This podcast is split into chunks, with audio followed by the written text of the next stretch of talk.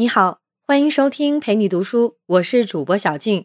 今天要为你解读的书是《褚时健传》。本书评文稿来自好书评网，网址 k o o b b o o k 点 c o m。本书评传写者丽姐是一位非常喜欢历史书籍的小姐姐，希望大家能够喜欢她的讲评。本音频与视频未经许可，请勿转载，谢谢合作。下面我会用十五分钟的时间，简单的介绍一下本书。本书是由中信出版社出版，作者是七零后人物传记作家周烨。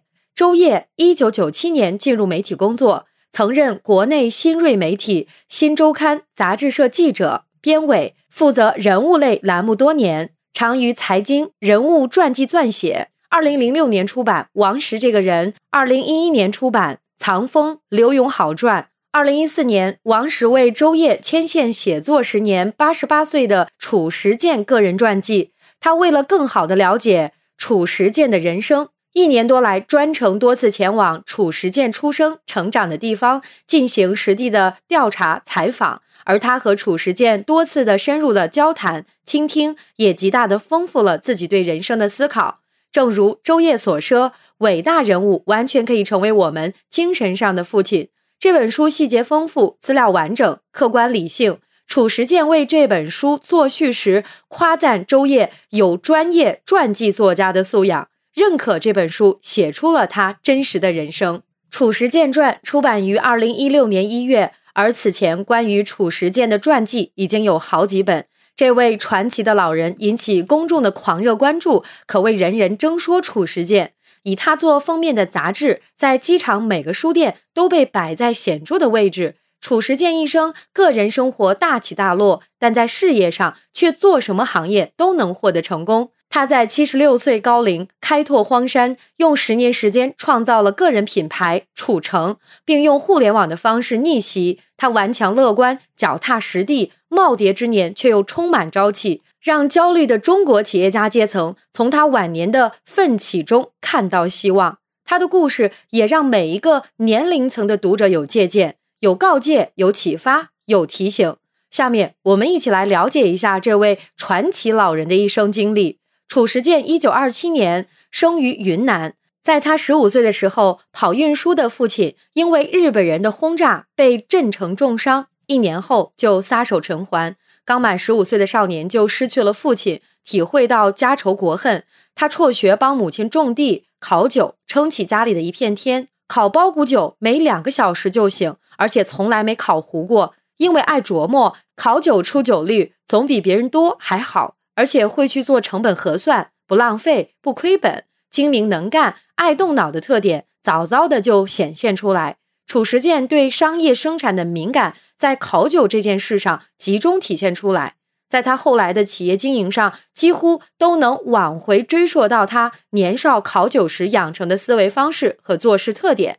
褚时健的堂哥书读得好，很有思想，时常开导他。受到堂哥的影响。褚时健外出求学四年，因为战争又被迫辍学离开昆明。后来参加革命，战火纷飞的年代，每天都是直面生死。褚时健却很淡然，他认为想的太多没有任何意义，活着的每一天都安排好，就是对人生负责。经历过活了今天，就可能没有明天的人，过去将来如何都不重要，现在目前就是一辈子。一九五七年，中国开始大规模反右运动。在那个年代，右派就是人民的敌人，是反对共产党的人，是对社会主义不满的人。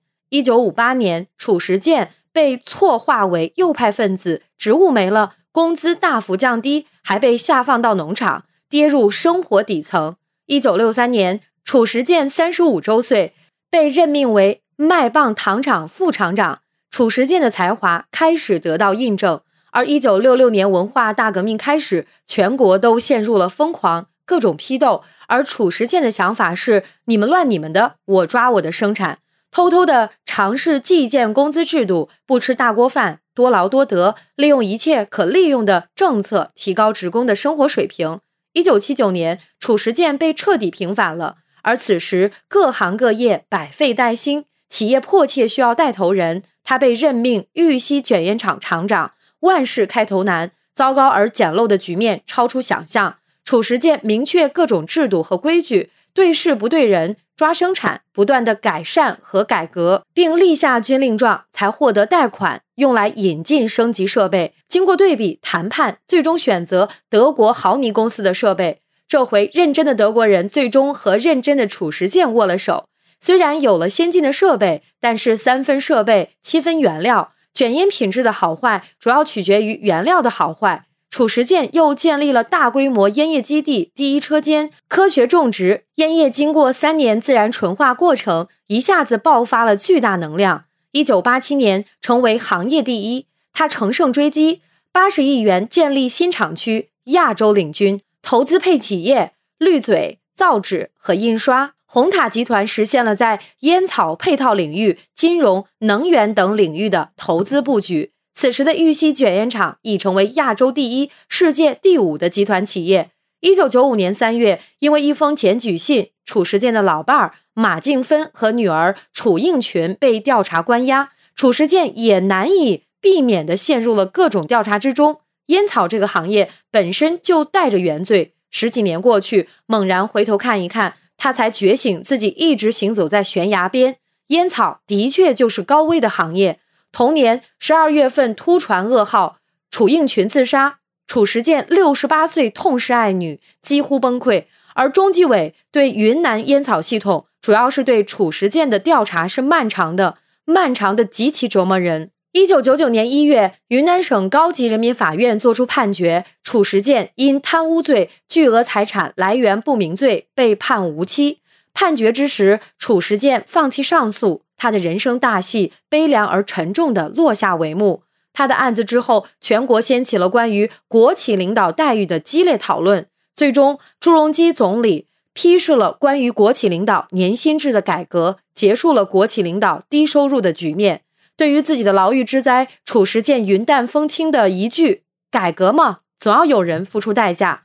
二零零一年，因严重糖尿病保外就医，从走出监狱那天，褚时健就打定主意要做点事儿。他把眼前似乎能涉足的行业都排除后，心思落在了种橙上。他天然对土地有着亲切感，也有足够的自信。二零零二年，褚时健成立新金泰果品公司。计划是高品质、大规模。对于种植果树、经营果园，七十五岁、负债、健康状况不佳，褚时健的经验为零。他和大多数二十多岁、三十多岁的创业者站在了同一起跑线上。这一次，这位老人要用工业的方式来种橙，起点非常高。他重新规划，用机械化的方式对土地进行深挖改造，事必躬亲，走遍哀牢山。为九百亩山地找水源、架引水管、建设基础设施、建造实验室，背着胰岛素输液袋在山上各处奔波。他学习六七十年代农业科学书籍普及用书，就是靠这些薄薄的陈旧的书，推出了口感独一无二的褚橙。二零零七年，褚时健已经把借的钱全部还清。二零零九年，盈利突破千万元大关。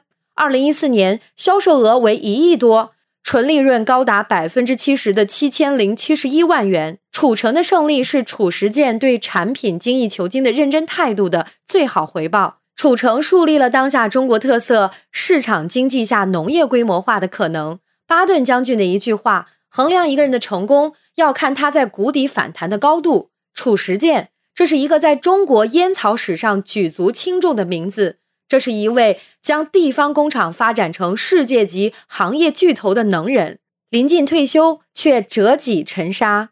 十几年后，他再次进入公众视野时，已成成王。拜访、学习，甚至膜拜的创业者和企业家蜂拥哀牢山。这本书是描写褚时健这位老人生命长河里有成长、有妥协、有抗争、有温情、有冷酷，也有个人和时代的对抗和默契。岁月就像一条河，不由分说向前奔腾而去。褚时健历经八十多年岁月沧桑，世事流转，他依然像一个勇士般直面生活和事业带给自己的各种问题。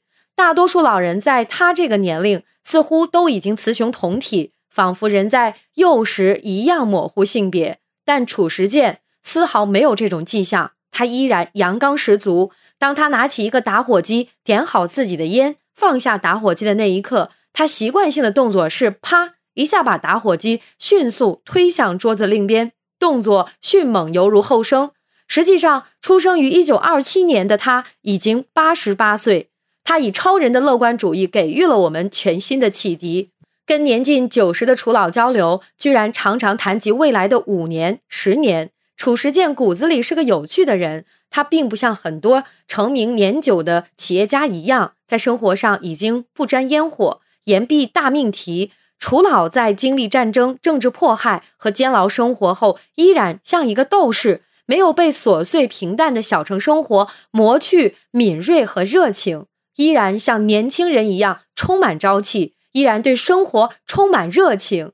强人之所以为强人，乃是在简单的、平静的世俗的生活下隐藏了巨大力量，在对强调个性的今天有着重要的意义。